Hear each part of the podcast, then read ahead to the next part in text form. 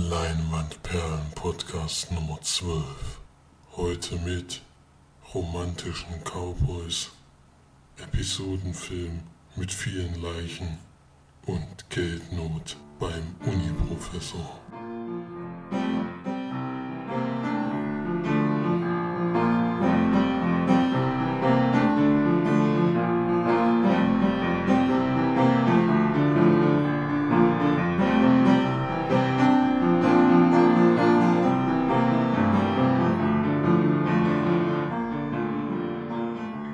Wunderschönen guten Abend und herzlich willkommen zu unserem neuen Podcast. Heute nur teilweise aus dem Urlaub, denn ich musste leider wieder zurückfahren, aber Florian ist oben geblieben an der Ostsee und genießt das schöne Wetter. Felix ist auch in seiner stinkenden Hut. in was? Hut? Was soll das? Seiner puffigen Hut. Verschimmelt und verkackt und äh, versifft. Naja, aber jetzt kommt ja zum Glück immer mal ein kaltes Lüftchen reingezogen. Das ist ja ganz schön. Ja, wir begrüßen euch ganz lieb. Hier ist unser neuer Podcast. Ähm, und wir machen so weiter wie immer. Und zwar fängt Felix an mit den Filmstarts. Das ist diese Woche gar nicht so einfach, weil am 16.07. läuft echt nichts an, was mir irgendwie großartig bekannt vorkommt. Das einzige, was, wo ich weiß, worum es geht, ist Unknown User. Das ist ja der Film, den ich eigentlich schon gesehen haben wollte, aber wie sich dann rausgestellt hat, war das ja Unknown Caller, nicht Unknown User. ähm, jedenfalls sind das sechs Highschool-Freunde, die über Skype telefonieren, per Video, miteinander telefonieren. Und bei denen passiert dann in der Zeit einige komische Dinge. Und vor allen Dingen lockt sich eine Freundin von ihnen ein, die vor einem Jahr gestorben ist, in dieses Telefonat. Und das kann ja irgendwie nicht so ganz funktionieren und dann passieren komische Dinge. Oh, mysteriös. Das ist bestimmt interessant. Das ist interessant, ja. Und was vielleicht noch interessant ist bei den Sachen, die da anlaufen, ist Amy, das ist eine Dokumentation über Amy Winehouse. Ach so, ja, da hatten wir den Trailer gesehen. Da ist, der ist ebenfalls ziemlich gut bewertet worden bisher bei den Kino, äh, bei den Pressekritiken kommt er ganz gut weg. Ja, aber das finde ich zum Beispiel ein bisschen zwiespältig, weil so wie die in, auch in dem Trailer wegkommt, wollte Amy Winehouse ja überhaupt nicht dieses dieses Gehype um ihre Person und so weiter. Und ich glaube irgendwie nicht, dass sie das gut gefunden hätte, dass da jetzt so ein Kinofilm draus gemacht wurde. Also kann ich mir nicht vorstellen, zumindest so wie sie in dem Trailer rüberkommt. Sie wollte ja überhaupt nicht, normalerweise eigentlich nicht in die Öffentlichkeit oder hat damit gar nicht gerechnet und war dadurch ja so, so überrumpelt und hat es ja nicht verkraftet. Und ich finde es irgendwie nicht, also ich fand es nicht so gut, dass sie da jetzt einen Film gemacht haben, aber müssen sie ja anscheinend jetzt über jeden toten Musiker machen, Michael Jackson und Amy Winehouse und so. Mhm. Der ja. läuft auf jeden Fall an und die restlichen, ein deutscher Film noch mit äh, Jan Josef, Josef Liefers wieder in einer der Hauptrollen, da habe ich den Trailer aber gesehen, der war ja so katastrophal. Desaster heißt er. Mhm. Und ansonsten kommt mir der Rest nie, also habe ich noch nicht gehört und ich weiß auch gar nicht, ob die groß anlaufen in vielen Kinos. Am grünen Rand der Welt zum Beispiel ist ja eine Dramaromanze, die 1870 in England spielt. Keine Ahnung, ob der irgendwo anläuft. Der ist auch bei den Pressekritiken sehr gut weggekommen. Also sehr gut, in Anführungsstrichen. Also zwischen gut und sehr gut. Ja, dann geben wir das Wort mal weiter an Flori. Auf Platz 5 haben wir in dieser Woche Spy, Susan Cooper Undercover. Immer Platz, noch? Ja. Okay, Auf Platz 4 eingestiegen, den wir auch in der Sneak hatten. Insidious Chapter 3. Auf Platz 3 Ted 2. Gefallen von der 1 ist Jurassic World und wir haben eine neue Nummer 1. Völlig überraschend mit 930.000 Besuchern am Wochenende die Minions. Müssen wir auch alle noch reinrennen. Immer alle rein. Heute. Geplant ist es auf jeden Fall schon, ja. Geplant ist es, ja. ja, jetzt gibt's in diesem Podcast wieder eine Neuheit, weil leider haben wir es diesmal nicht geschafft, in die Sneak zu gehen, da wir letzte Woche zweimal waren. March hat versagt. ich konnte leider nicht nicht los in die Sneak. Ich bin von der Arbeit nicht weggekommen und es hätte, es hätte überhaupt zeitlich überhaupt nicht mehr in den Rahmen gepasst und dann alleine diese ewig lange Strecke zu fahren, wenn da muss man da schon mindestens zu zweit sein, damit sich das lohnt. Und da hat es leider nicht gepasst, aber dafür hatten wir ja letztes Mal zweimal die Sneak und ich hoffe, das könnt ihr uns verzeihen. Deswegen machen wir heute gleich mal weiter mit mh, mm, den Filmen, die wir gesehen haben. Und da war ich tatsächlich im Kino, weil mich jemand rein, reingeschliffen hat, musste ich in den Film äh, Kein Ort ohne dich gehen. Und den habe ich ähm, ungefähr 20 Minuten gesehen und bin dann eingeschlafen.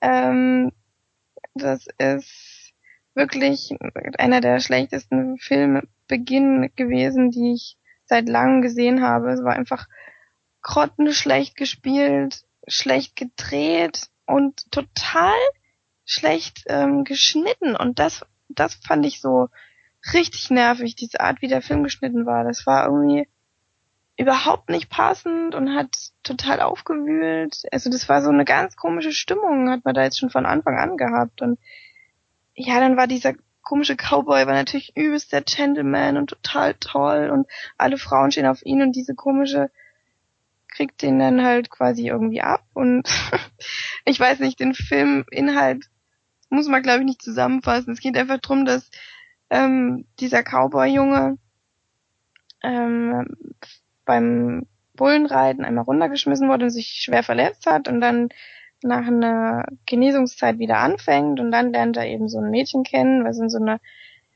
Studentenverbindung ist und natürlich blond ist und wunderschön angeblich. Also ich fand ihn nicht besonders attraktiv, aber komischerweise, naja, egal. Und die haben dann ein Treffen und nach dem Treffen finden sie eben einen, jemanden, der einen Unfall hatte und den retten sie dann und es ist halt ein alter Mann, der dann ähm, von der von der Frau, die da halt diese diese Blonde da spielt, ich weiß auch die Namen nicht mehr, alles vergessen.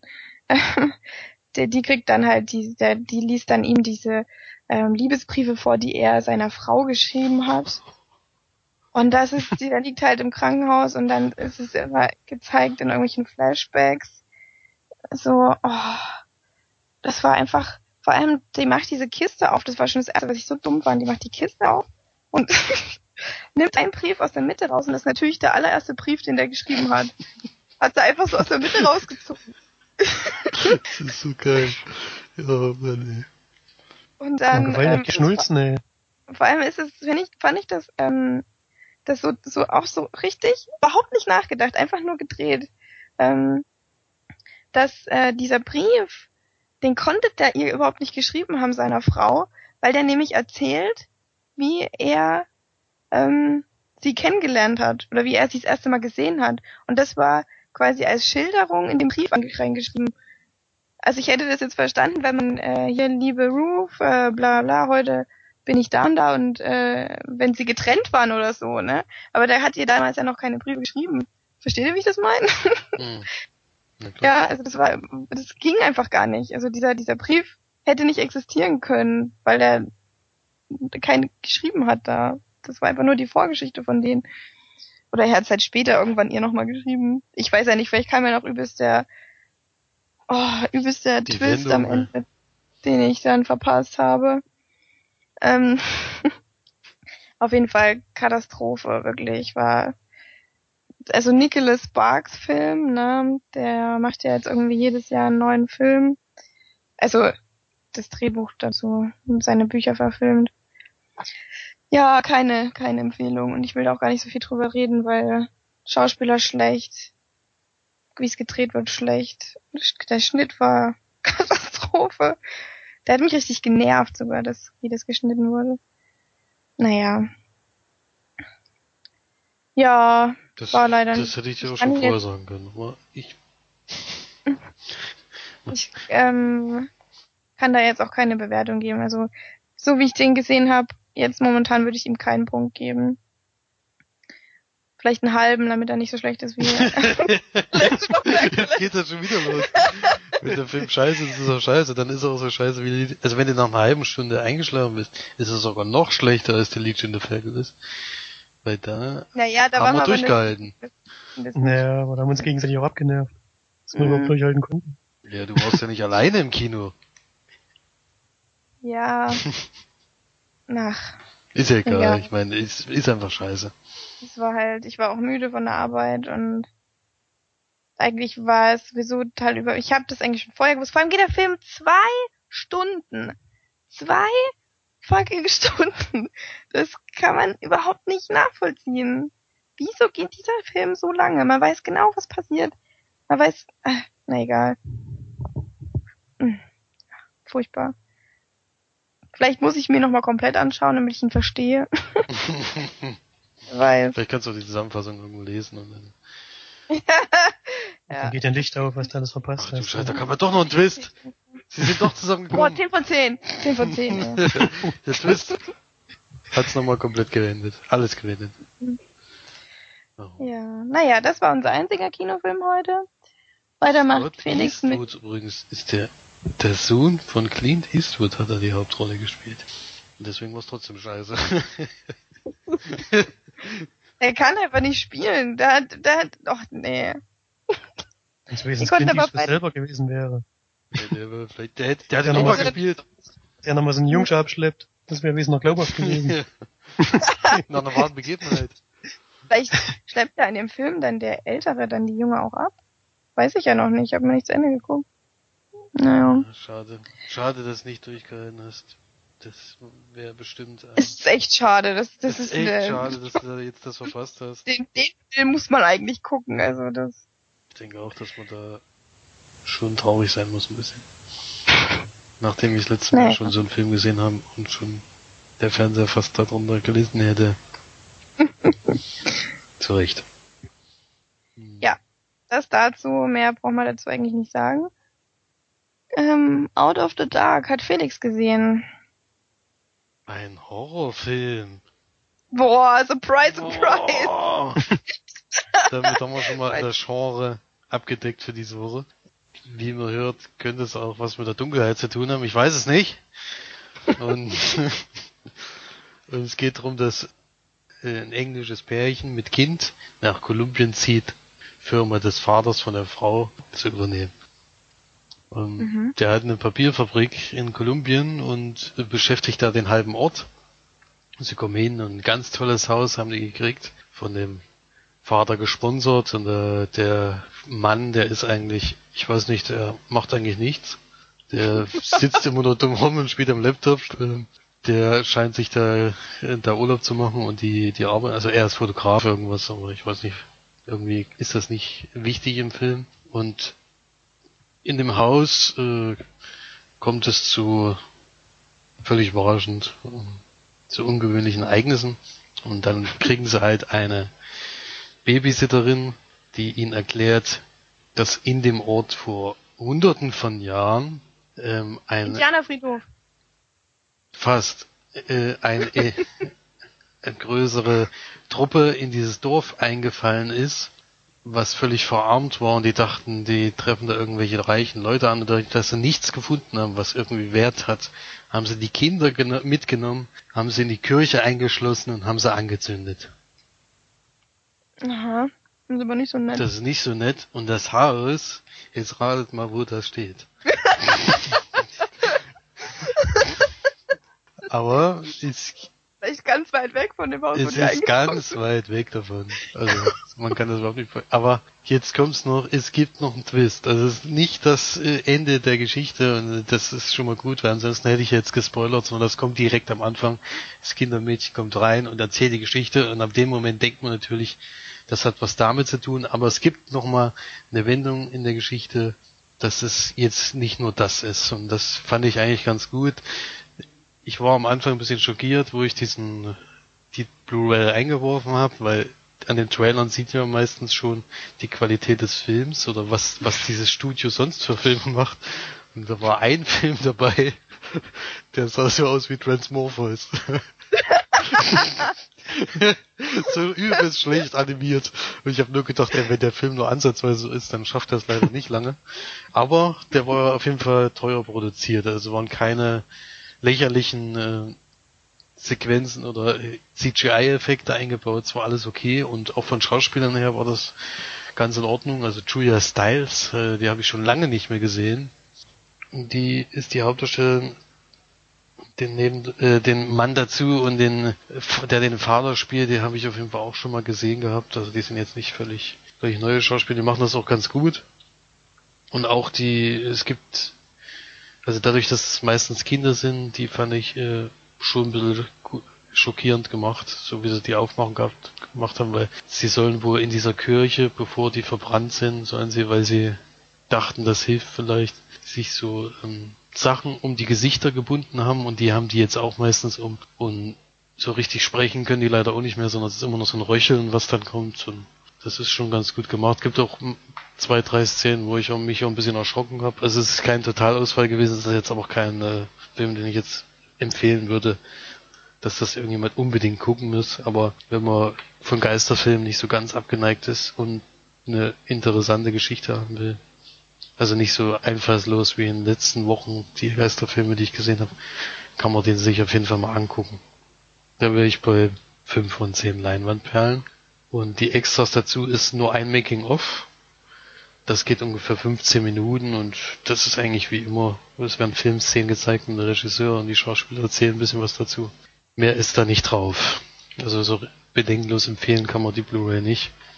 Aber ich denke, den gibt's bestimmt demnächst auf dem Streaming-Portal. Da kann man den sich auf jeden Fall mal angucken. Ja, klingt ja schon mal gar nicht so schlecht. So, dann geht's weiter, denn wir sind natürlich Leute, die im Urlaub auch ins Kino gehen, Erik. Aber nicht nur ausschließlich. Doch. wir haben, also wir haben mit unserem Urlaub wirklich extrem viel gemacht. Das ist mir jetzt im Nachhinein nochmal aufgefallen. Wirklich jeden Tag haben wir irgendwas gemacht, sind irgendwo hingefahren. Wir sind halt nicht so die Leute, die sich nur an den Strand legen. Und ins Kino sind wir halt abends gegangen. Da kann man ja vorher ja, dann. Zum Beispiel auch im Theater abends. Also. Genau. Wir haben schon viel Kultur mitgenommen, viel, viel, ja, viel Hamburg angeguckt, Freizeitpark, äh, ganz viele Hafen und so ein Zeug und ja, haben sehr, sehr viel gemacht. Aber Florian war gestern auch wieder im äh, Gänsefüßchen Kino und hat Wild Tales geguckt. Genau, ein Film, der eigentlich schon Anfang Januar in den Kinos angelaufen ist. Deswegen auch die Anführungszeichen, denn das war meines Erachtens eine Blu-ray, die sie uns da gezeigt haben. Einfach nur über einen Beamer auf eine Leinwand. Es war allerdings auch nur so ein, eigentlich nur ein Veranstaltungsraum, in dem sie ein paar Stühle hingestellt haben. So eine ganz normale Leinwand, der sie dann den Film gezeigt haben. Also White Tales ist eine argentinisch-spanische Produktion und ist ein Episodenfilm, der besteht aus sechs verschiedenen Geschichten, die eigentlich nur thematisch was miteinander zu tun haben, ansonsten gar nicht. Und zwar geht es um das Thema Rache. Und ähm, zu den Inhalten der Geschichten will ich gar nicht so viel sagen, denn da wird immer schon viel verraten. Die gehen ja alle relativ kurz. Aber also mir hat der Film richtig, richtig gut gefallen. Ähm, die Geschichten sind sehr gut geschrieben. Die Dialoge sind gut, die Schauspieler waren mir alle vollkommen unbekannt, haben mich jetzt aber, hat mich nicht gestört, die waren nicht überragend, aber die haben ihre Sache gut gemacht, finde ich. Und ich habe wirklich bei dem Film extrem viel gelacht. Es ist eine richtig tiefschwarze Komödie ähm, mit sehr morbiden äh, Humor, sehr skurrile Geschichten. Es sterben auch wirklich extrem viele Leute. Und ähm, schwarzer Humor, das ist ein bisschen so äh, schon meins, muss ich sagen. Und deswegen hat mir der Humor schon sehr, hat sehr gut zu mir gepasst und ich habe auch extrem viel lachen können. Also der Film hat auch viele Auszeichnungen gewonnen, habe ich, hab ich jetzt gelesen. War sogar als bester ähm, fremdsprachiger Film von Oscar nominiert. Was ich auch nicht wusste. Hab ich auch gerade aus dem gelesen. Und ähm, ich kann den Film wirklich nur empfehlen, sich mal anzuschauen. Der macht schon sehr viel Spaß. Ich würde ihm so neun von zehn Leinwandperlen geben. Klingt auf jeden Fall bombastisch. ja, aber wirklich toll. Hab ich auch vorher nicht gedacht. Ich habe natürlich mal geguckt, was er für eine IMDb-Wertung hat. Weil ich ja nicht irgendwelchen Mist gucken wollte unbedingt, wenn wir schon weggehen. Der hat nämlich auch 5 Euro Eintritt gekostet, was schon äh, ein bisschen grenzwertig ist, wenn man die Blu-ray bloß einlegt und laufen lässt, aber na gut. Das wäre die Extras noch gezeigt, ey. Ja, aber das haben sie natürlich nicht gemacht. Ähm, aber ich kann das wirklich nur empfehlen, sich den mal anzugucken. Der macht wirklich Spaß. Mhm. Ist natürlich auch teilweise hart an der Grenze. Ja. Man muss halt den Humor mögen, ne? Schwarzen Ja. Humor, denke ich muss, mal. da aber, muss ja, man man muss auch damit klarkommen, dass da halt ein bisschen was vorwärts geht. Interessanterweise ist die erste Geschichte ist wirklich sehr nah an einer realen Begebenheit in letzter Zeit passiert ist. Ja, wenn das jetzt, wenn der Film jetzt danach gedreht worden wäre, gedreht worden wäre, hätte ich gesagt, das ist wirklich extrem, also es ist dann über der Grenze, aber der Film ist ja davor entstanden, deswegen können die natürlich nichts dafür. Aber es hat mich schon sehr an das erinnert, was da passiert ist. Ich will jetzt nicht verraten, was das ist. Ich glaube, ich kann es so- mir denken. Das war so ungefähr die gleiche Geschichte, kann man sagen. Aber da konnten die natürlich nichts dafür. Die haben sich das, also, die haben sich das ja vorher ausgedacht. Bevor das passiert ist. Ich glaube, ich kann es mir denken. Mhm. Hm, ich auch. Mhm. Das ist aber, ja, wie gesagt, nur eine Geschichte von sechs und ich würde mal sagen, vier von sechs Geschichten waren richtig gut. Zwei waren so, naja, nicht mittelmäßig, aber haben mich jetzt nicht komplett vom Hocker gerissen, aber der Großteil ist schon wirklich richtig gut gemacht und auch gut gedreht, aber auch gut, äh, tolle Kameraeinstellungen fand ich zwischendrin. Die sind wirklich positiv aufgefallen. Da kann man schon, den kann man sich auf jeden Fall anschauen. Mhm. Dann habe ich gesehen eine Tragikomödie aus Frankreich. Zusammen ist man weniger allein. Das ähm, sehr, sehr schöner Titel, finde ich übrigens. ähm, das ist ein Film mit Audrey Tautou, die man kennt aus Die fabelhafte Welt der Amelie beispielsweise. Ja, kurz zusammengefasst, es geht eben um diese Audrey Tautou, die da ähm, quasi relativ alleine ist in, in Paris und ganz unzufrieden ist mit ihrer mit ihrer Art zu leben, die und halt so eine ganz ganz kleinen Wohnung überhalb vom also direkt unterm Dach in so einer ja Hausmeisterwohnung war das wahrscheinlich mal, die weder Heizung hat noch Kühlschrank noch irgendwelche Sachen und die ähm, trifft dann irgendwann einen, der auch in dem Haus wohnt, nur weiter unten und eine Riesenwohnung hat und die freunden sich an. Und das ist auch so ein bisschen besonderer Typ. Ganz süßer, durchgeknallter war das. ähm, der hat mir sehr gut gefallen, der Schauspieler, der den gespielt hat. Und da geht's dann eben drum, die freunden sich an und dann durch bestimmte Einflüsse kommt sie dann in die Wohnung und zieht dort ein. Und der Philibert hieß er, glaube ich, in dem Film, der hat aber noch einen Mitbewohner, der ganz frustrierter, mürrischer Mensch ist, der ähm, dessen Oma sich einen Oberschenkelhals bricht und im Krankenhaus liegt und den er sich ähm, er muss sich dann um sie kümmern und ist dadurch noch frustrierter, weil er auch Chefkoch ist und ist am Anfang des Films wirklich eine so krass unsympathische Person.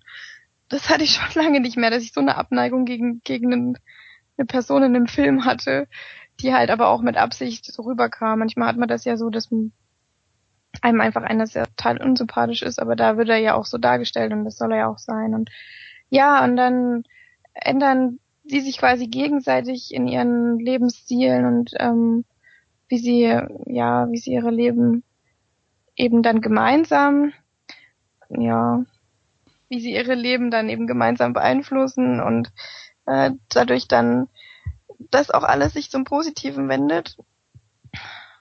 Ja, und dann passiert halt noch ganz viel in dem Film und mir hat das sehr, sehr gut gefallen. Das ist ein ganz süße romantische Komödie, die am Anfang aber sehr tragisch ist, dadurch, dass die Leben von den dreien doch ähm, sehr einsam und sehr ja verlassen wirken, dass es die dann aber durch das Miteinanderleben dann natürlich aufgewertet wird und das macht dann doch relativ viel Spaß, den zu sehen und ja, es ist halt so, dass der Film mich komplett mitgenommen hat bis zum Ende hin, weil das Ende fand ich so beknackt und überflüssig und kitschig und furchtbar, dass das hat das komplette Gefühl des Films gedrückt und war einfach so unpassend.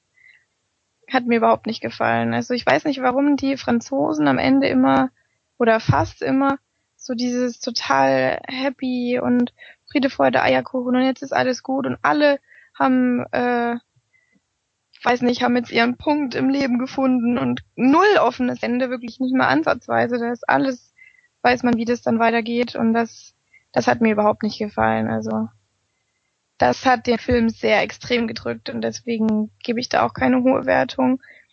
Wenn es den Film beziehungsweise das Ende des Films nicht gegeben wäre, wäre es für mich so ein 8 von 10 Leinwandperlenfilm gewesen und so gebe ich da 5 von 10 durch das Ende. Drückt es halt wirklich sehr nach unten. Audrey Tutu spielt aber wieder sehr schön. Ich mag ja die Art, die süße Art, wie sie da spielt. Sie spielt da zwar auch wieder eine Person, die man teilweise nicht versteht oder nicht, nicht verstehen möchte, aber das macht sie trotzdem sehr, sehr gut. Ja, und wie gesagt, der, der den Philipp Bär oder wie er da heißt, ähm, spielt, der, der spielt da eben so ein bisschen stotterig und etwas überdreht und sehr, sehr niedlich auf jeden Fall. Das, hat mir sehr gut gefallen, der, der Schauspieler. Ja, mehr würde ich dazu gar nicht sagen. Hat niemand von euch schon gesehen? Ja. Ja, dann weißt du ja, was ich meine bei dem Ende, ne? Mhm. Fandst du das auch so schlecht? Ja, es, ich finde, es hätte, hätte auch anders ausgehen können, meines Erachtens, aber das ist ja meistens so. Es ist halt irgendwie dieses Über-Happy End, was dann irgendwie nervt. Ja, genau, das ist einfach unpassend zu dem Film, so wie er am Anfang anfängt, so richtig tragisch und dunkel und und man ist eigentlich auch mitgenommen von dem Film und dann am Ende, boah, ganz schlimm. Also das hat mir das wirklich alles kaputt gemacht. Ach ja, bei mir hat es jetzt nicht alles kaputt gemacht, so dass ich sagen würde, Flop, aber ich fand das auch irgendwie irritierend. Das ist, ich meine, ich habe nichts gegen Heavy Ends, kann, kann doch gut ausgehen, aber wenn immer so alles an absoluter Perfektion abläuft, ist schon lächerlich. das äh, hat mich dann auch gestört, ja. Es kann ja ein bisschen was gut ausgehen, ein bisschen was schlecht, äh, alles ist schön und gut, aber wenn es dann so läuft wie, das ist dann wie bei Nicholas Sparks Film, da geht's auch mal, Hm. der, wie bei, na gut, dann spoilere ich jetzt das Ende, würde ich jetzt das Ende spoilern, aber das ist auch so, wo du die ganze Zeit nur denkst, warum äh, breche ich mir nicht jeden einzelnen Knochen im Körper, um das nicht weiter ertragen zu müssen. Ja, na, vor allem denke ich mir dann so, was hat dieser, dieser Teil davor, was hat das für einen Sinn gehabt oder für eine Bedeutung? Das war ja dann total überflüssig einfach nur. Zumindest bei dem Film. Ja. Warum hat man das, das, man hat eigentlich keine charakterliche Entwicklung so in dem Sinne gesehen, dass das dann am Ende so ein Happy End sein kann. Das fand ich halt nicht. Und das, naja. Das hat, das fand ich ein bisschen schade. Der hätte, hatte viel Potenzial, der Film. Und durch das Ende hat's halt wirklich, naja, Hm, reingehauen. schade. Mhm. Schade, schade, Popade. ja, dann hat Felix gesehen, worüber ich mich sehr, sehr freue und ich extrem gespannt bin. Kings of Summer. Den hatte ich ja schon mal vorgestellt. Das war ja so ein kleiner Geheimtipp von mir. Ähm, mal gucken, was Felix sagt. Ich bin ein bisschen nervös. Bisschen nervös, das ist ja erstaunlich. Weil man einen Film geguckt hat, Kings of Summer, da muss ich ja gar keine Filmzusammenfassung machen, denke ich mal. Vielleicht nochmal kurz. Äh, es geht um drei junge Menschen, die denken, sie müssten jetzt sofort erwachsen werden und gehen im Wald und bauen eine Bude und leben dann dort. Kommen die mit ihren Eltern nicht so ganz zurecht. Der eine ist der Vater irgendwie schlecht, äh, immer schlecht gelaunt und lässt das auch immer an den Kindern aus. Bei dem anderen sind die so über, über, äh, ja, Fürsorglich, ja. übervorsorglich und total empfindlich bei irgendwelchen Kritiken. Also die, also das war auch so typische Eltern, wo du denkst, also wenn du die hast, hast du echt verloren. Man konnte es auf jeden Fall nachvollziehen, dass die lieber im Wald leben wollten, als bei denen weiterhin zu Hause. Und ja, was die da alles zusammen erleben in der Zeit, ähm, oder in der Zeit, die sie dort sind, ich weiß gar nicht mehr genau, wie lang das war. Ge Allee, Ich dachte, die leben immer im Wald. was? Ich dachte, die leben jetzt immer im Wald. Ja, fast. Man weiß es ja nicht. Weiß ja nicht, wie es ausgeht, aber also ich fand die äh, eine Szene muss ich jetzt leider äh, nennen, weil die Szene, äh, da ist zwar wieder so eine typische Filmszene, ich den Film ausmachen musste, aber da wirklich dann zehn Minuten auslassen musste. Weil ich zehn Minuten durch, Weil du so gelacht hast, weil oder? ich zehn Minuten durchgängig geschrien habe vor Lachen. also es ist echt, ich habe so viel geheult in der Szene, ist unglaublich. Ich muss ja immer heulen, wenn ich lachen muss, aber ich muss jetzt noch lachen. Ich muss jetzt eigentlich schon loslachen, weil ich nur, nur dran denke. Man muss echt sagen, dass dieser Film ab der ersten Filmszene war der, war es mir eigentlich klar, dass der Film wahrscheinlich ganz gut wird. Da kommt so eine Trommelszene Ja, auf einem Rohr, wo die schon im Wald sind und dann kommt ja so ein, so ein Rücksprung in der Zeit, also das ist eigentlich in der Mitte des Films, kommt das dann nochmal. Und das hat mir schon gut gefallen, dann ging der Film ja eigentlich erst los. Aber ich habe echt so oft sehr laut gelacht, auch bei diesem Freund von der Tochter, auch wenn man nicht nachvollziehen kann, warum die überhaupt zusammen sind, weil der ist ja so brutal. Das ist echt unerträglich. Aber das ist, macht ja den. Film aus, dass der, dass der auch, du meinst diesen, diesen total esoterischen Yoga-Freak, oder? der, der, der auch immer sagt, ja, ich esse nur das Innenleben von einer Papaya oder sowas. Eigentlich ist alles lustig im Film. Es gibt natürlich auch ein bisschen Drama und sowas. Aber das äh, erinnert halt extrem an die Zeit, weil so ähnlich war es ja in meiner Jugendzeit auch. Wir haben ja eine Riesenbude gebaut damals und haben da eigentlich schon tagsüber immer, immer, sind wir immer dort gewesen. Bei denen ist es natürlich ein bisschen extremer gewesen, weil die auch übernachtet haben und dort auch gejagt haben und alles, auch wenn man es nicht immer jagen nennen konnte, was er gemacht hat, aber es ist, hat mich sehr daran erinnert, an die, war eine ganz tolle Zeit damals. Für mich äh, war das der beste Film, den ich seit langem gesehen habe und bei mir ist das sogar eine glatte 10 von 10. Oh, cool. Oh, ich freue mich. Ähm, ich fand auch die, mir hat die Musik auch sehr gut gefallen. Die, Ja. auch die jungen Schauspieler sind ja nur junge Schauspieler, wo ich glaube, den Hauptdarsteller hatte ich schon mal in einem Film gesehen, aber den Rest kannte ich auch noch nicht. Aber ist für dich auch der kleine Held des Films, der Pinocchio? Pinocchio ist So- wirklich der beste im Film, weil der, ja. der ist, Der spielt grandios, finde ich. Der spielt das so perfekt, diese Rolle. Ja. Der hat auch einfach das Gesicht dazu und genau, ich glaube, der musste gar nicht viel machen. Der musste einfach nur so zu der Truppe kommen, weil eigentlich weiß keiner, warum der überhaupt dabei ist. Der ist einfach der ist da. einfach da. Äh, wer, wer ist, was macht der Zwerg eigentlich hier? Ich weiß nicht.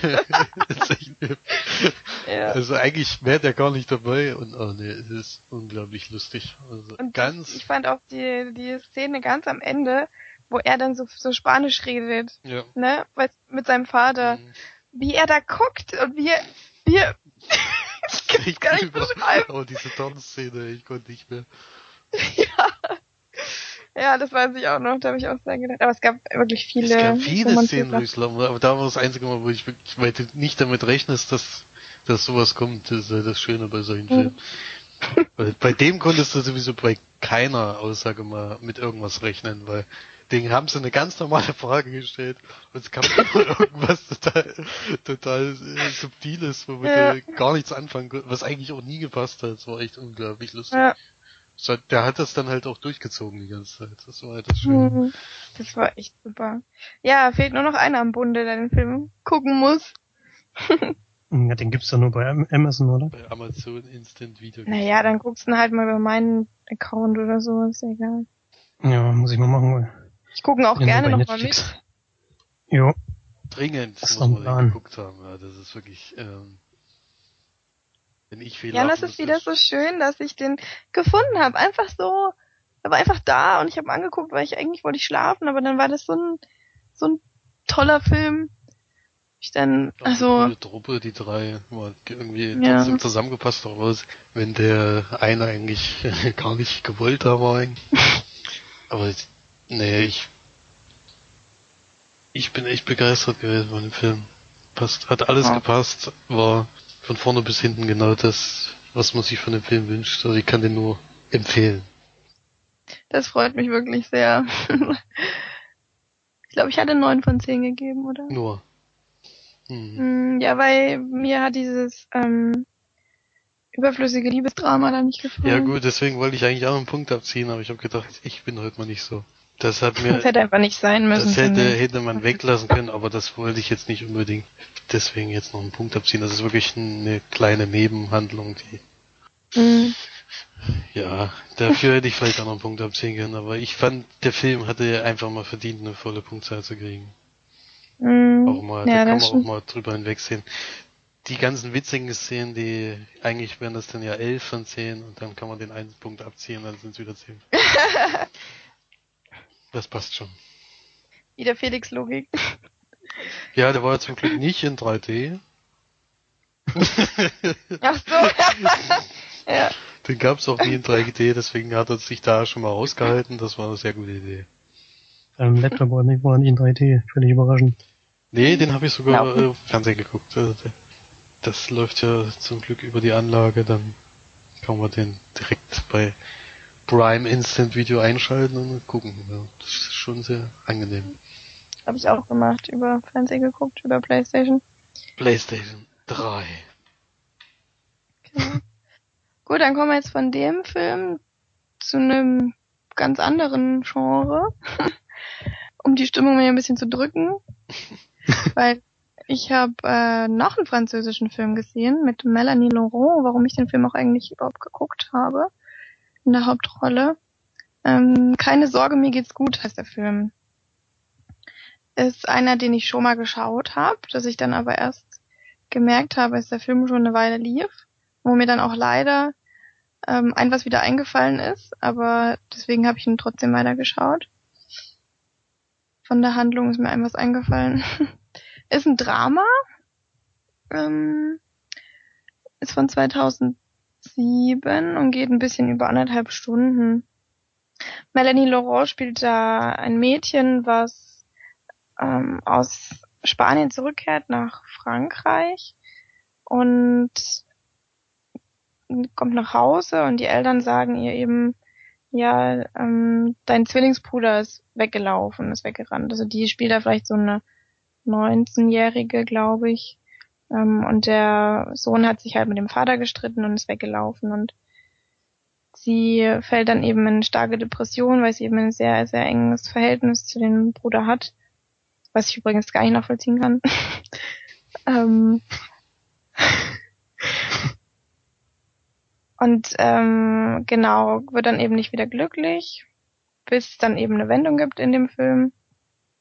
Und zwar ähm, schreibt der Bruder dann quasi ihr dann Karten und dann ja, ähm, passieren noch viele andere Dinge, die das Leben von Melanie Laurent beeinflussen und besser machen. Und dann, ja, merkt man, wie sie so mit ihrer Familie wieder zurechtkommt, wie sie, es ist eben so, dass sie wirklich in ein starkes Loch fällt und dann aufhört zu essen und ins Krankenhaus kommt und dort auch wirklich unter grausamen Bedingungen, wie ich finde, ähm, ganz schlecht behandelt wird. Also ihr wird alles weggenommen von Handy, Display, ach, was Disk, Displayer, ähm, also darf keine Musik hören, darf gar nichts machen, bevor sie was isst und das macht das Ganze natürlich noch schlimmer und dann isst sie noch weniger und muss künstlich ernährt werden und so bis dann eben doch diese Hoffnung kommt von dem, dass der Bruder ihr eben schreibt, ja.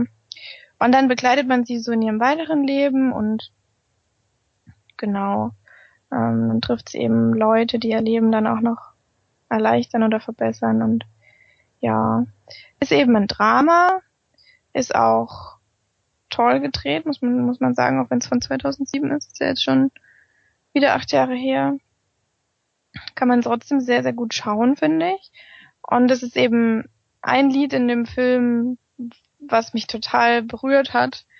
Also das ist auch hier das, das fällt einem sofort auf, wenn man den Film sieht. Das ist halt dieses markante Lied sozusagen, was da in dem Film gezeigt wird. Und das, wenn es sowas gibt, dass mich ähm, was total fasziniert oder was total mitnimmt, wie ein Lied oder eine besondere schauspielerische Kunst oder einen ganz tollen Drehbuch, Dialog oder wenn ein Schauspieler besonders gut spielt, das wertet den, den Film für mich dann immer noch besonders auf. Und hat mir sehr gut gefallen.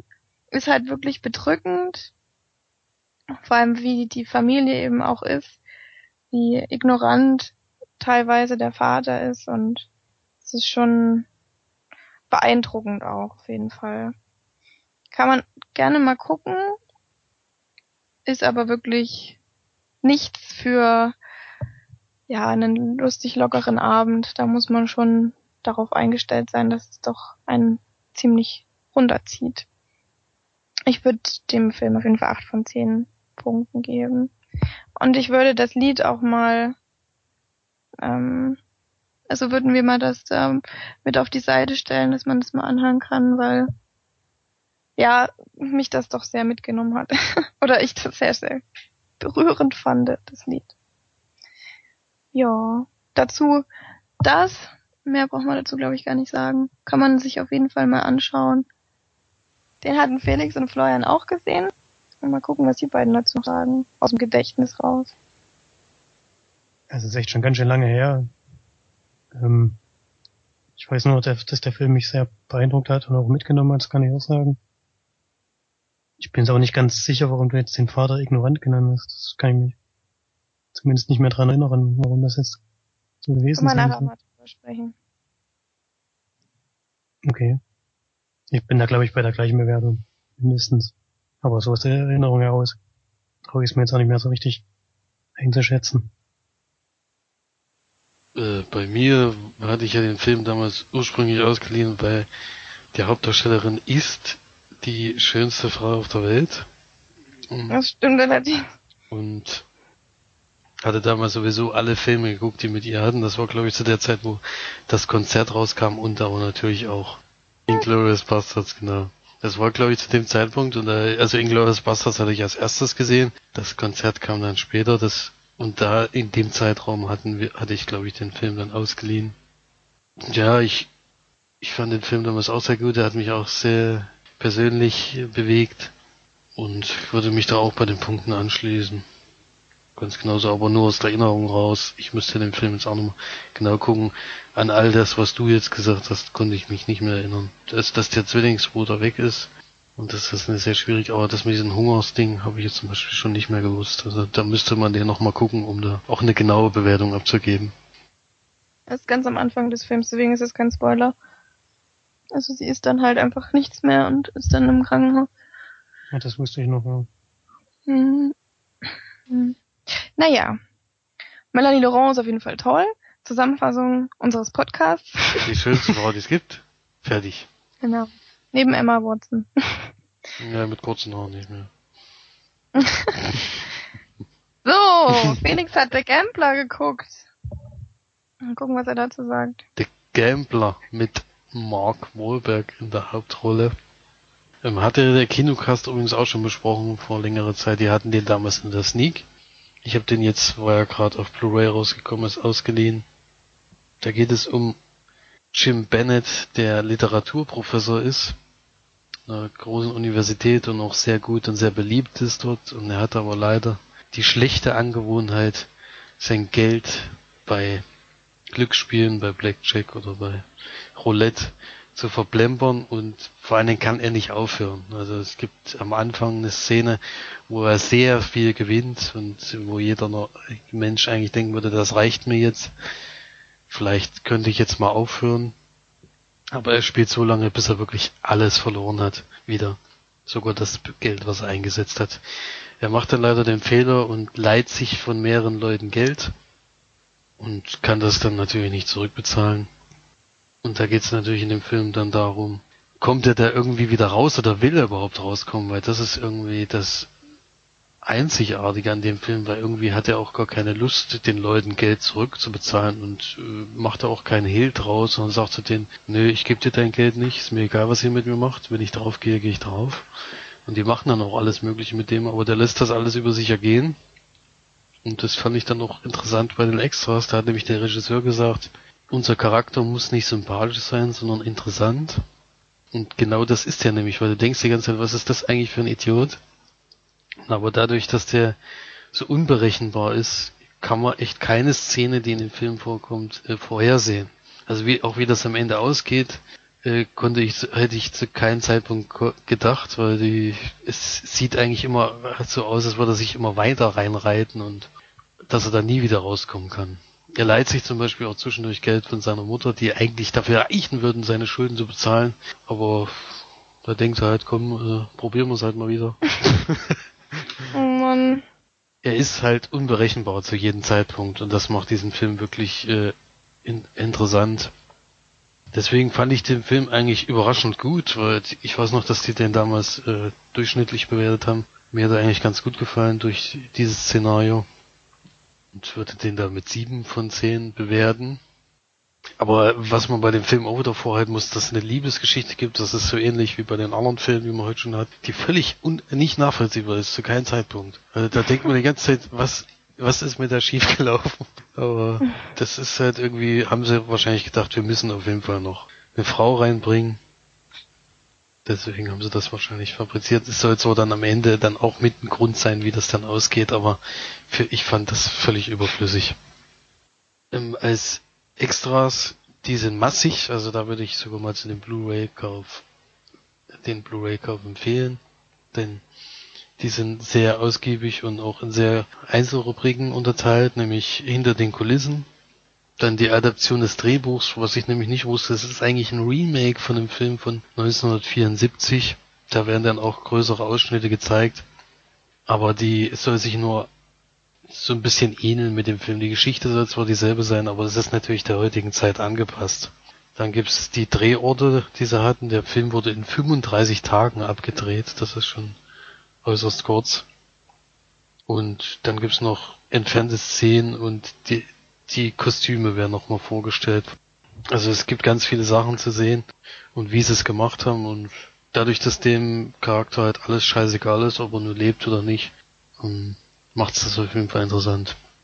Würde ich auf jeden Ja. Fall mal empfehlen anzuschauen, wenn man auf so Anti-Helden-Filme steht, wo, wo man auch damit zurechtkommt, dass, dass man keine Sympathie mit dem Hauptcharakter hat. Da, damit habe ich eigentlich sonst auch meine Schwierigkeiten, aber hier fand ich es eigentlich in Ordnung, dass es so war. Und ja, könnt ihr auf jeden Fall mal gucken, wenn er, wenn er mal Streaming-Portalen ist. Bei euch zwar jetzt, ihr kauft ja nicht so oft Blu-rays oder leiht euch keine aus. Florian hat auch noch einen Film gesehen. Auch wieder im Urlaub. Der Aber diesmal eine zurück, DVD. Bleibt er einfach dort. Der macht einfach mal 19. dreieinhalb Wochen Urlaub, der 19. Juli ist der. Stichtag, da geht's wieder hin. Und dann am 20. Juli direkt in die Sneak. So ist der Plan. eine DVD hat er geguckt, ganz oldschool-mäßig. Ne, wir hatten ja, Maria- keinen Blu-ray-Player, wir hatten nur einen Laptop dabei. Deswegen Hm. ging das nicht anders. Aber es war nicht so schlimm. Weil der war jetzt nicht so auf schöne Bilder angelegt, der Film. Nee, das stimmt. Und zwar Maria da von- Der Film heißt Maria voll der Gnaden und den hat er geschaut. Muss man vielleicht sagen, bevor man den Film bespricht, wie er heißt. Genau, und es ist ein Drama von 2004, ähm, produziert von, also Produktionsländer von Kolumbien und USA und genau in den beiden Ländern spielt er dann im Endeffekt auch. Am Anfang des Films sehen wir Maria, die in Kolumbien bei ihrer Großfamilie lebt und in einer Blumenfabrik arbeitet und zwar in so einer Rosenfabrik, wo irgendwelche Sträuße zusammengestellt werden. Und sie ist dafür zuständig, die Dornen zu entfernen ja, aber bei dieser Arbeit sind die ähm, Bedingungen schon wirklich extrem schlecht und deswegen reicht sie eines Tages auch und sie kündigt einfach. Das Problem ist nur, bei der Großfamilie ist es so ziemlich, zumindest kommt das so rüber, als wäre sie die einzige, die überhaupt eine Arbeit hat und Geld überhaupt heimbringt. Das jetzt natürlich auch noch fehlt. Und deswegen gibt's halt Konflikte natürlich. Dann hat sie auch noch persönlich ein paar Probleme, die ich nicht alle verraten möchte, die aber auch noch das Dilemma weiter verschärfen, sage ich mal. Und im weiteren Verlauf lernen sie dann einen jungen Mann kennen, der ihr verspricht, äh, ihr einen Weg zu zeigen, wie sie schnell an viel Geld kommen kann.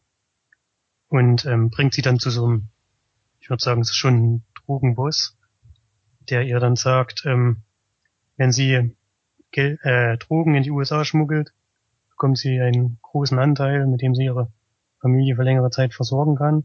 Und weil sie keinen anderen Ausweg sieht, macht sie das dann auch. Und zwar schluckt sie die Drogen und schmuggelt sie dann in ihrem Körper in die USA. Natürlich klappt nicht alles ganz so, wie es sein soll. Ist ja klar, sonst wäre der Film ein bisschen langweilig. Aber was da jetzt genau alles noch passiert, möchte ich gar nicht so verraten. Ähm, Mir hat der Film ganz gut gefallen. Er ist relativ äh, ruhig erzählt, auch langsam. Es dauert am Anfang ganz schön lange, bis überhaupt dann die richtige Geschichte jetzt mit der Drogenschmugglerei überhaupt losgeht. Aber das fand ich nicht ganz so schlimm. Nur am Ende dann, zum Ende hin, wird es, äh, das Ende hat mir nicht so richtig gefallen, muss ich sagen. Es war ein bisschen langweilig und vorausschaubar. Das, dafür gibt's auch die Abzüge für den Film. Was auch positiv war auf jeden Fall war die Musik. Sehr viel Gitarrenmusik, was mir sowieso immer gut gefällt. Und sie hat auch gut zu den Szenen gepasst. Ich bin bei dem Film so bei sechs von zehn Leinwandperlen. Mit einem anderen Ende, was wir ja in dem Podcast schon öfter mal hatten, ähm, hätte, hätte ich den Film sogar noch höher bewertet. Man könnte mhm. noch sagen, dass die Hauptdarstellerin ähm, für einen Oscar nominiert war als beste Hauptdarstellerin was ich nicht hundertprozentig nachvollziehen kann. Sie hat zwar nicht schlecht gespielt, aber jetzt auch nicht so überragend. Also rausgestochen hat sie nicht unbedingt. Dann habe ich noch einen Film gesehen. Eine romantische Tragikomödie, zumindest wird es hier so beschrieben als Genre Romanze, Komödie und Drama ähm, aus den USA. Und zwar habe ich gesehen Vicky Christina Barcelona.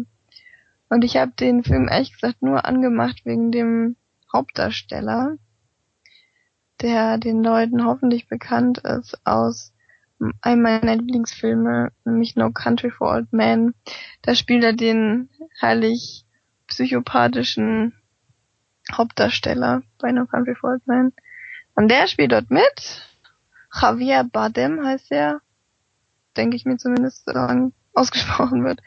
Ja, in dem Film geht es darum, dass zwei amerikanische Studentinnen glaube ich, aber oder die eine arbeitet, glaube ich, schon und dreht Filme und die andere, ja, die macht irgendwie ihre Arbeit über die Einwohner von Spanien. Ich habe da nicht so ganz durchgeblickt, auf jeden Fall.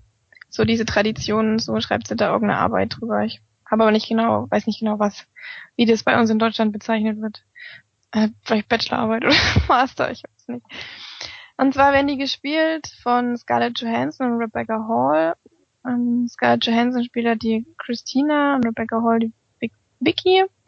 Die machen sich eben auf ähm, von Amerika nach Barcelona und wollen da bei einer befreundeten Ehepaar, wollen die da ein paar Monate den Sommer über bleiben. Die Vicky ist verlobt, ist aber eher so eine, die nicht so die romantische Liebe kennt, sondern eher die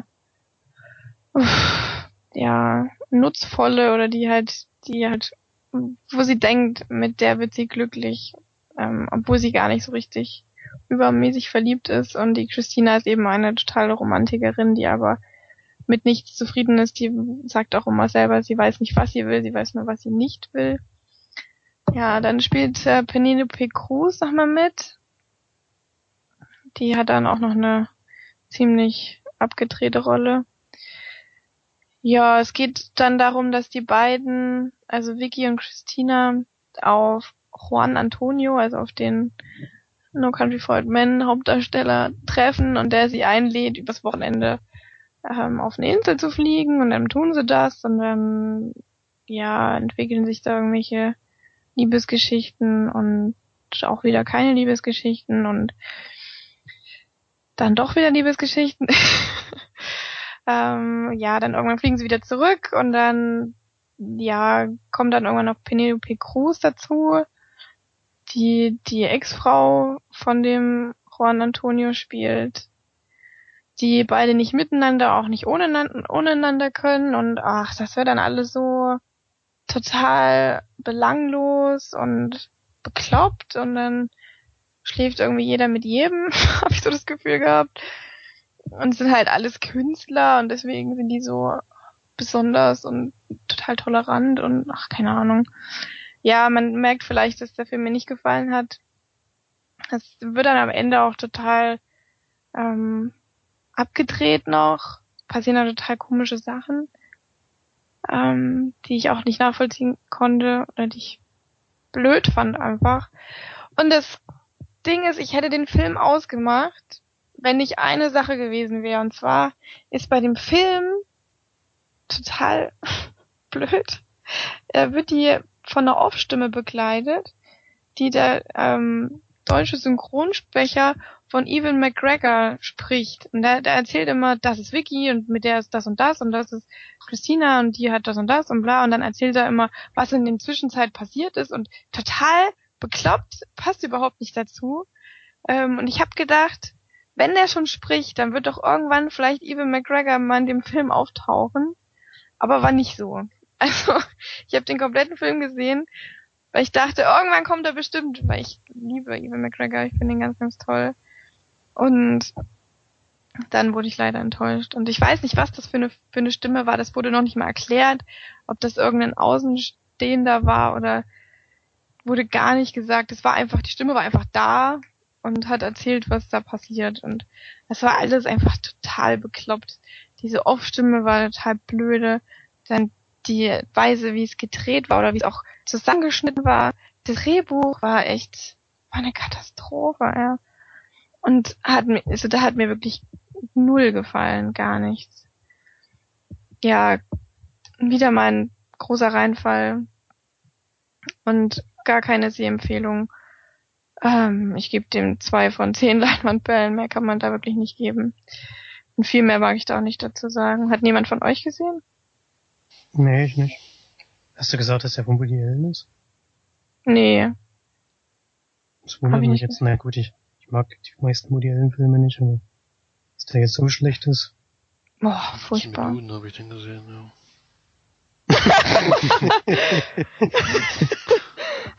ja. Lange nicht. Sagt vielleicht schon ein bisschen was Nee, aus. wenn man gleich am Anfang merkt, dass es nichts ist, bin ich da inzwischen echt eiskalt. Hm. Es gibt da wirklich, also in den letzten 20 Woody Allen Filmen, die ich gesehen habe, hat mir glaube ich nur einer wirklich gut gefallen. Ey. Ist schon ein bisschen bitter. Welcher?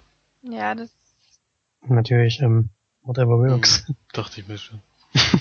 Das der lustigste Film, auch einer der lustigsten Filme. Hm, Was er in letzter Ja, ich Zeit gemacht hat, ist ja echt Schrott. Na, ich habe jetzt zum Beispiel Blue Jasmine nicht gesehen. Der sollte ja sehr gut sein. Zumindest war der ja auch ähm, für die Oscar Oscars gewonnen, nominiert, ne? Hm, oder noch sogar. Ja, habe ich dann nicht gesehen, aber naja. Ich habe jetzt auch nicht alle gesehen, aber die, die ich gesehen habe, war schon eine ganze Menge und die haben mir When gut in gefallen. Rome. Oder hieß der so? Ja, So ähnlich. ich glaube, ja. Midnight in, ach nee, Midnight in Paris hat er auch.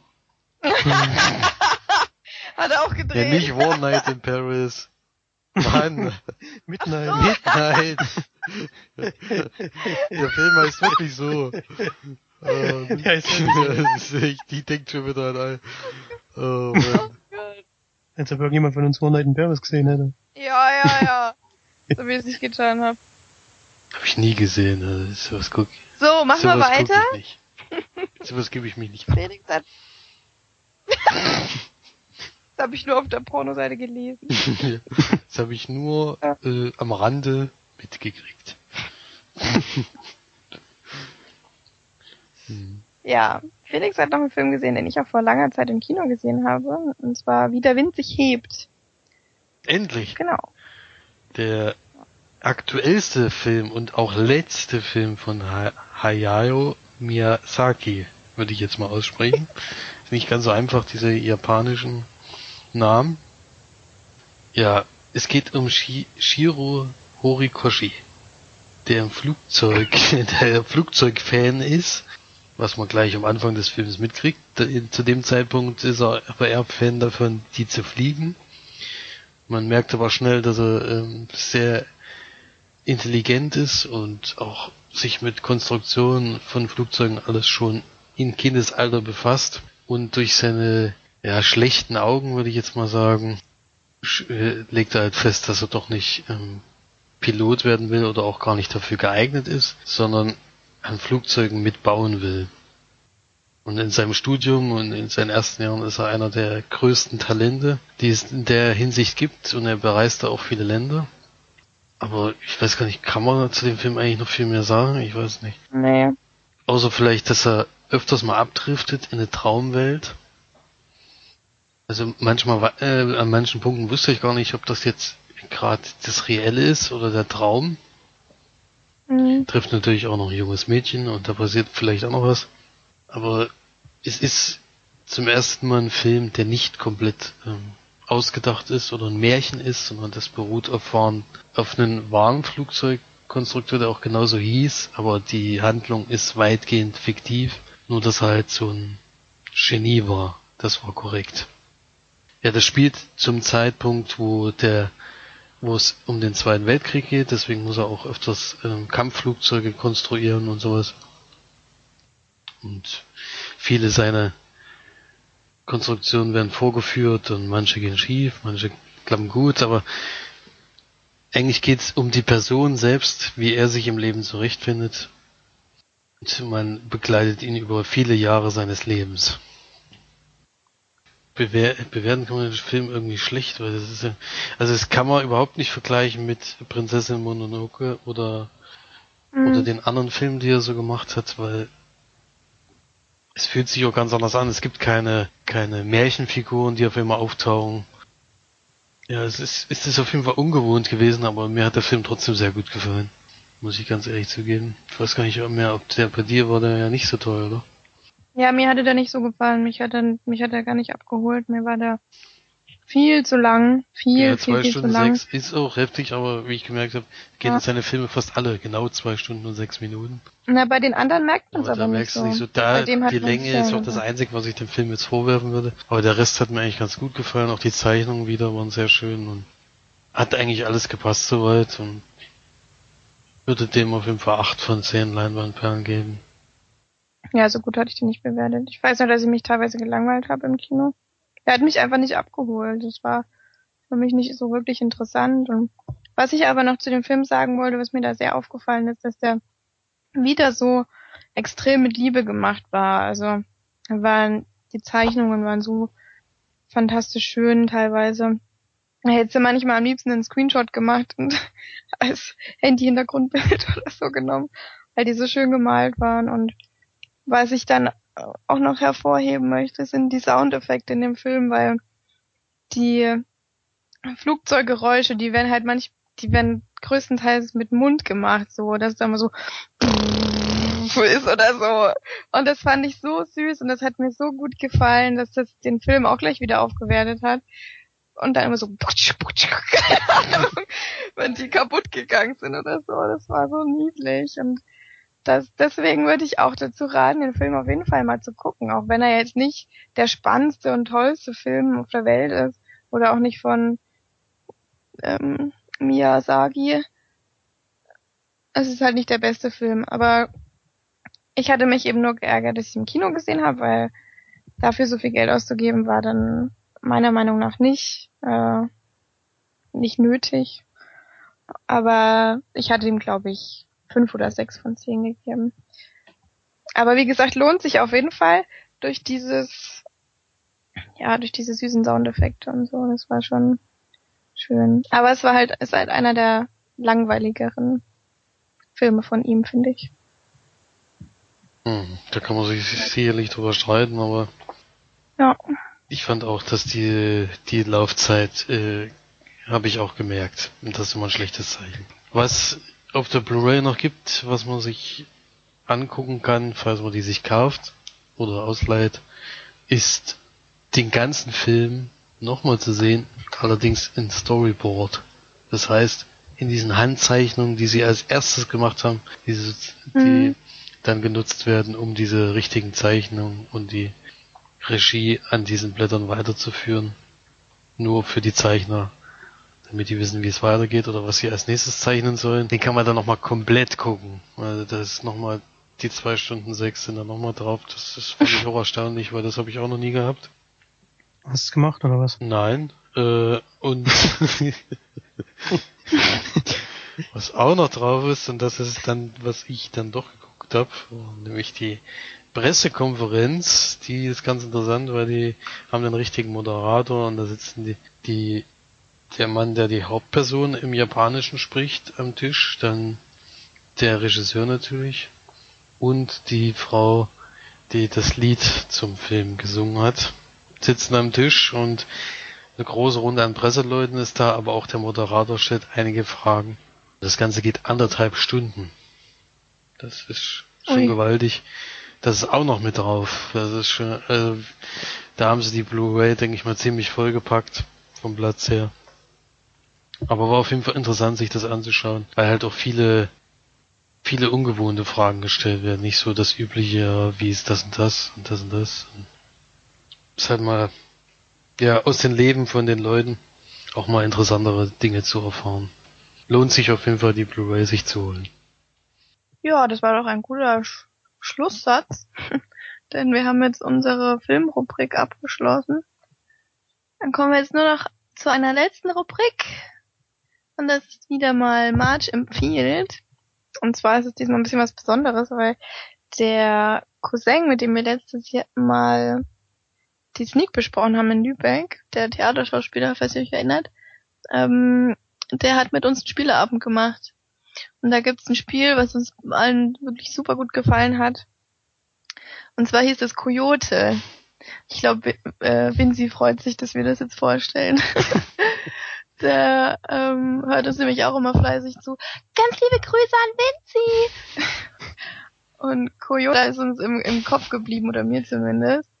Ähm, es ist ein Spiel, das ist ein bisschen schwierig zu erklären.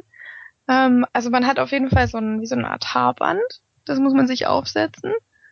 Ähm, und dann muss man verdeckt immer eine Feder ziehen. Und auf dieser Feder, das ist halt so eine Karte, wo eine Feder aufgedruckt ist, steht eine Zahl. Das kann eine positive Zahl sein und eine negative Zahl.